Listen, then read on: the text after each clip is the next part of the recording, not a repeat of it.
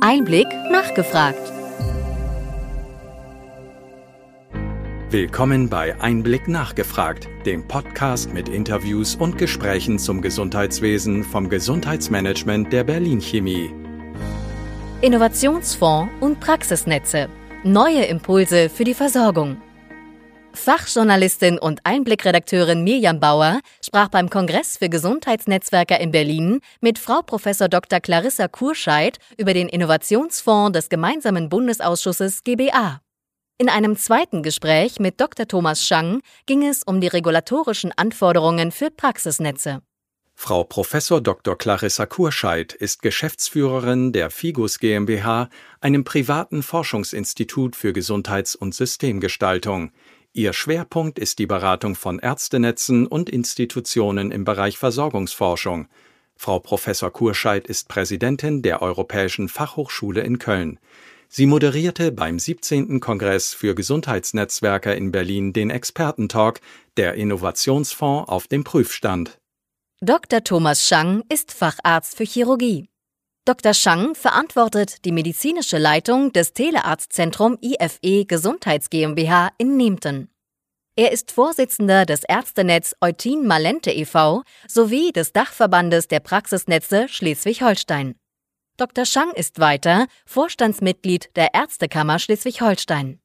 Beim Kongress für Gesundheitsnetzwerker nahm er an der Podiumsdiskussion Versorgung in der Krise, wie schaffen wir zukunftsfähige Strukturen teil und sprach als Experte zum Thema Anforderungen nach zehn Jahren Praxisnetzanerkennung, braucht es eine Überarbeitung des Paragraph 87b SGB V?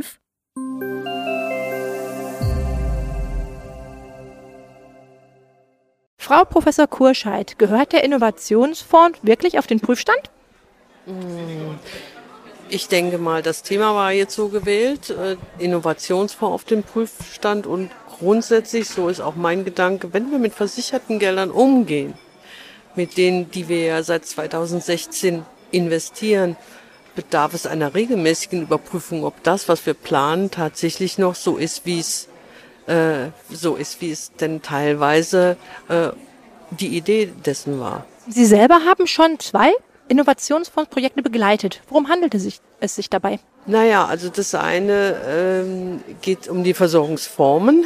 Äh, hier ist ein sektorübergreifendes Projekt in fünf Kliniken in NRW, äh, wo wir ähm, multimorbide Menschen begleiten, das Ganze mit einem smarten Assistenten und einem dabei mit umgebenden Fallmanagement Möglicherweise ist es weniger innovativ, aber es zeigt und dadurch, dass wir es an fünf Stellen gleichzeitig machen, dass ein quasi eine Umsetzung, eine zeitnahe Umsetzung in äh, regelversorgungsartige Strukturen halt machbar ist. Und das ist meines Erachtens so einer der innovativen Elemente daran. Und das andere, das zweite, da geht es um geschlechtsspezifische Versorgung. Es kommt aus der Versorgungsforschung. Und wir schauen uns den Versorgungsgap an, der innerhalb der Leitlinien besteht und dem versorgenden Alltag. Das sind die beiden Projekte. Allerdings standen die hier ähm, gar nicht in dem Sinne im Vordergrund, sondern hier ging es erstmal allgemein. Als Diskutantinnen und Diskutanten hatte ich äh, Professor Volker Amelung äh, von der Medizinischen Hochschule Hannover und vom INAF äh, und äh, Dok Frau Dr. Carola Reimann, Vorsitzende des Bundesverbands der AOK. Und wir sind beide, oder wir sind, wir sind zu dritt eigentlich äh, dazu übergekommen, ja, dass der Innovationsfonds auch positive Effekte hat im Hinblick auf die Zusammenarbeitsstrukturen nämlich durch den Innovationsfonds oder durch die Projekte des Innovationsfonds sind die Versorgenden gezwungen worden, miteinander zu arbeiten. Das heißt, wir hatten Niedergelassene, wir hatten äh, Akteurinnen und Akteure aus dem stationären Sektor, die gemeinsam arbeiten, miteinander arbeiten müssen. Die Krankenkassen beteiligen sich, die Forschenden beteiligen sich. Das heißt, ich habe tatsächlich eine Gruppe, die natürlich hier projektbezogen ist, die miteinander eng an der Versorgung Teilhabe hat. Das ist mit Sicherheit ein ganz wichtiger, äh, ein ganz wichtiges Thema innerhalb des Innovationsfonds, was nicht auf dem Prüfstand steht, aber was nochmal herausgearbeitet wurde. Das andere ist, ähm, dass ähm, teilweise die Projekte wenig innovativ sind. Und wenn Sie jetzt das Projekt auch sehen, welches ich jetzt eben als erstes Versorgungsformenprojekt genannt habe. Äh, das Innovative ist ja nicht die sektorübergreifende Versorgung. Das, die, äh, diese Hürde sollten wir schon seit vielen Jahren theoretisch überwunden haben. Aber das Innovative ist dann halt, es gleichzeitig an fünf Standorten in NRW mit Ballungsgebiet und urbaner Struktur halt auszuprobieren. Das ist dann wiederum innovativ. Aber da nochmal zurück zu unserer Veranstaltung. Äh, ist es denn immer notwendig, dass man so Riesenprojekte auch entsprechend bringt? Und ist es da an der Stelle äh, vielleicht auch gut, dass man sagt, nein, wir sind in kleinen Formen? Oder ist es vielleicht eher notwendig, dass von Seiten der Krankenversicherung äh, Projekte schnell rausgegeben werden, die halt dann ohne diese große Antrags äh, vor, äh, diese Antragsvorgänge dann halt kurzfristig passieren können. Dann haben sie allein vom Zeitraum den innovativen Charakter.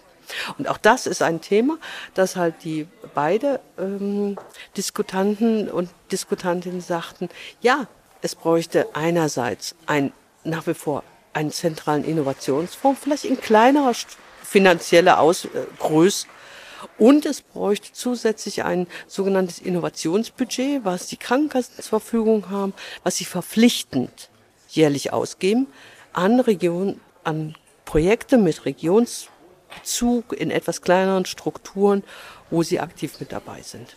Ähm, was wünschen Sie sich für die Zukunft, damit diese Innofor-Projekte wirklich in die Fläche und in die Versorgung kommen? Also zum einen ist es, und das haben wir in den letzten sechs Jahren mitgekriegt, ein Innovationsfondsprojekt ist nicht geschaffen für die Regelversorgung. Und es wird auch, glaube ich, nie ein ganzes Projekt in die Regelversorgung übergehen. Teile des Innovationsprojektes oder Innovationsfondsprojektes sind durchaus geschaffen. Also wirklich, Amelung hat es eben Goldstücke genannt. Ja, also die Nuggets rausziehen und die mit in die Regelversorgung reinpacken. Das kann ein großer Mehrwert sein. Ähm, das wünsche ich mir auch, dass das viel intensiver gemacht wird.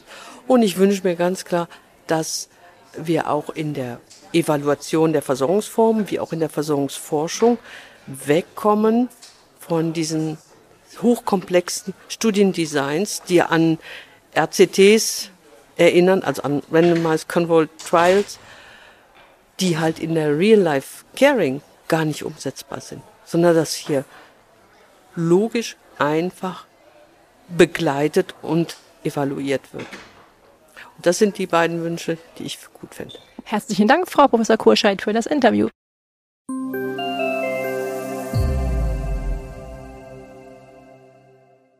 Herr Dr. Schang, was war die Gründungsidee der Ärztenetze vor um die 20 Jahren? Die Gründungsidee war eigentlich die Erkenntnis der niedergelassenen Ärzte, dass eine bessere Kooperation und Koordination der Versorgung, nicht nur der ambulanten Versorgung, sondern auch der sektorübergreifenden Versorgung notwendig ist.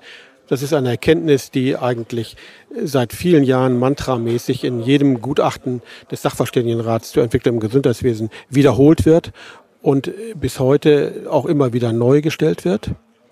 Also die Idee war, dass im Sinne einer Graswurzelbewegung die ähm, niedergelassenen Ärztinnen und Ärzte vor Ort auf die Idee gekommen sind, sich zusammenzuschließen, um gemeinsam an einer besseren kooperativen Versorgung zu arbeiten.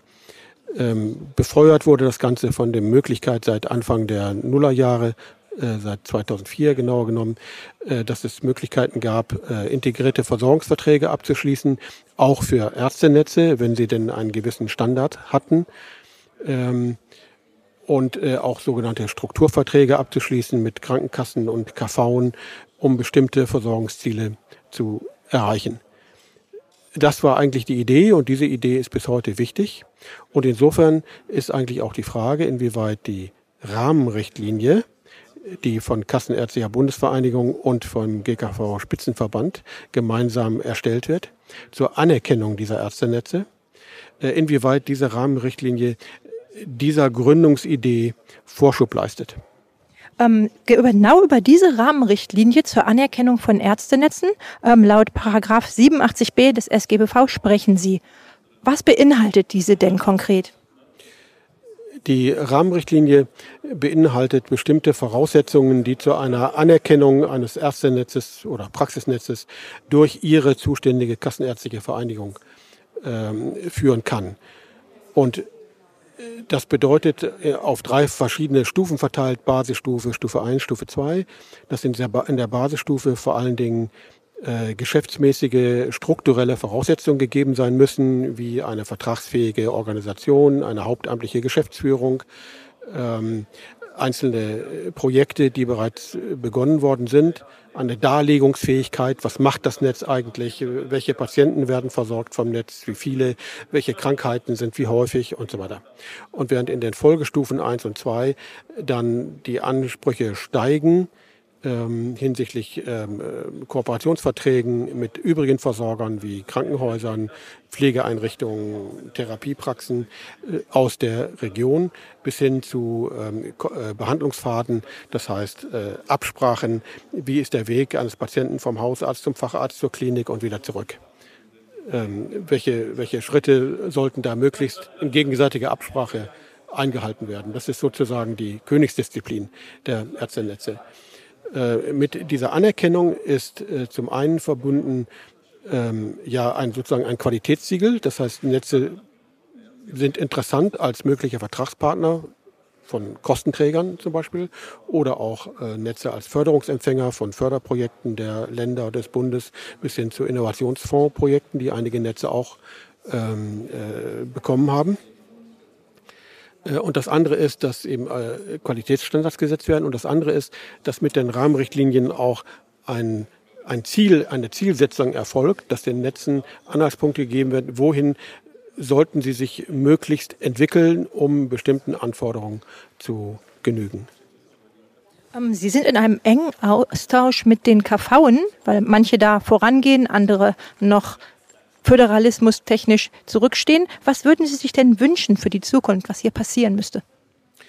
Ja, äh, das KV-System ist natürlich sehr föderal angelegt und als Bundesverband der Arzt- und Praxisnetze sind wir in erster Linie natürlich im Austausch mit der Kassenärztlichen Bundesvereinigung, die aber wie gesagt auch nicht allein die Rahmenrichtlinien festlegt. Aber wir sind da in einem sehr guten, vertrauensvollen Austausch. Ähm, was überhaupt aus unserer Sicht machbar ist in Ärztenetzen, was wünschenswert ist. Etwas, was wir für wichtig halten, ist, dass diese Rahmenbedingungen möglichst einheitlich, bundeseinheitlich angewendet werden. Allerdings, die KV sind frei in der Anwendung der Rahmenrichtlinie. Die Rahmenrichtlinie wird teilweise eins zu eins übernommen, teilweise aber auch ähm, abgeändert. Ja? Ähm, auch die Förderungsmöglichkeiten. Einige KV, äh, wie Schleswig-Holstein war hier Vorreiter und aber auch Westfalen-Lippe ist da, ja, ist da führend mittlerweile, fördern anerkannte Ärztenetze, die bestimmte Qualitätskriterien erreichen, mit einem Geldbetrag, um äh, zum Beispiel eine professionelle Geschäftsführung, ein Netzbüro äh, überhaupt finanzieren zu können. Andere Netze müssen dies aus Eigenmitteln, aus Bordmitteln machen, mit Mitgliedsbeiträgen zum Beispiel und haben dann äh, ja eben auch entsprechende Schwierigkeiten, sich äh, so zu, äh, zu finanzieren und zu professionalisieren. Also einheitliche Regelungen wären wünschenswert, aber das kann zum Beispiel die Kassenärztliche Bundesvereinigung nicht, vor, nicht vorgeben. Das ist eine Entscheidung der Einzel-KV. Ähm, eine andere Frage noch. Inwieweit spielt die Digitalisierung eine Rolle in diesen Netzen? Ja, die Digitalisierung ist kein Ziel an sich, sondern ist ein Werkzeug zur vernetzten, zur kooperativen, koordinierten Versorgung. Ähm, wenn ich äh, viele Patienten von vielen Leistungserbringern behandeln lasse, dann muss da ein Informationsaustausch erfolgen. Und zu diesem Informationsaustausch ist eine Digitalisierung natürlich sehr wichtig. Allerdings eine Digitalisierung ohne ein zuvor bestehendes analoges Netzwerk und analoge Ideen, wie die Versorgung erfolgen sollte, nutzt die Digitalisierung alleine rein gar nichts. Aber wenn ich eine, eine, eine analoge vernetzte Struktur habe, dann ist Digitalisierung eine große Erleichterung, muss aber umgesetzt werden und es, da sind viele Hürden zu nehmen. Datenschutz ist eine, aber nicht bei weitem nicht die größte. Ähm, wann glauben Sie denn, dass die Ärzte in den jeweiligen Ärztenetzen vollkommen durchdigitalisiert sind? Sind wir da noch in einem Zeitraum von fünf oder zehn Jahren? Oder was denken Sie da? Da muss ich mal meine Glaskugel zu Hause fragen, das weiß ich nicht. Äh, denn das Thema Digitalisierung, das hören wir natürlich alle schon seit, ich weiß nicht, seit 2000. Ich weiß noch, dass Anfang der Nullerjahre Ulla Schmidt mit, einem, mit einer äh, elektronischen Gesundheitskarte in Flensburg äh, von der Arztpraxis zur Apotheke ging, um ein elektronisches Rezept einzulösen. Das war irgendwann um 2003 oder 2004. Ähm, seitdem ist zwar vieles passiert, aber das elektronische Rezept zum Beispiel ist und die elektronische Patientenakte ist immer noch vom Fliegen ein Stück weit entfernt, obwohl wir jetzt die Hoffnung haben können, dass das äh, wirklich vorangeht. Und es gibt tatsächlich einzelne Praxen, auch und gerade innerhalb von Ärztenetzen, die da ein gewisses äh, Versuchslabor darstellen, auch innovative Versorgungsformen äh, umzusetzen, dass einzelne Praxen tatsächlich schon durch digitalisiert sind. Also wo, wo Videosprechstunden, elektronisches Rezept, elektronische Krankschreibung, ähm, elektronische Prozesskontrolle, wo das tatsächlich schon Alltag ist und diejenigen, die es machen und äh, implementiert haben, ähm, haben davon nicht nur arbeitstechnische, sondern tatsächlich auch wirtschaftliche Vorteile. Dann wünsche ich uns ein kristallklares Blickfeld in die Kugel, die vielleicht in den nächsten Jahren doch noch ein wenig Vorteile hier darstellt. Und ich danke Ihnen für das Interview, Herr Dr. Shang. Gerne.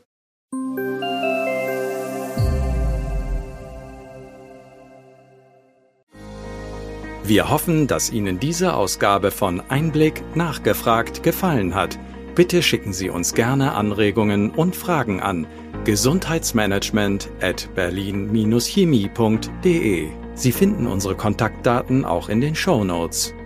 Wir empfehlen Ihnen für den schnellen Überblick der Trends im Gesundheitswesen unseren wöchentlichen Einblick-Podcast sowie unseren Einblick-Newsletter. Alles im Netz unter einblick-newsletter.de.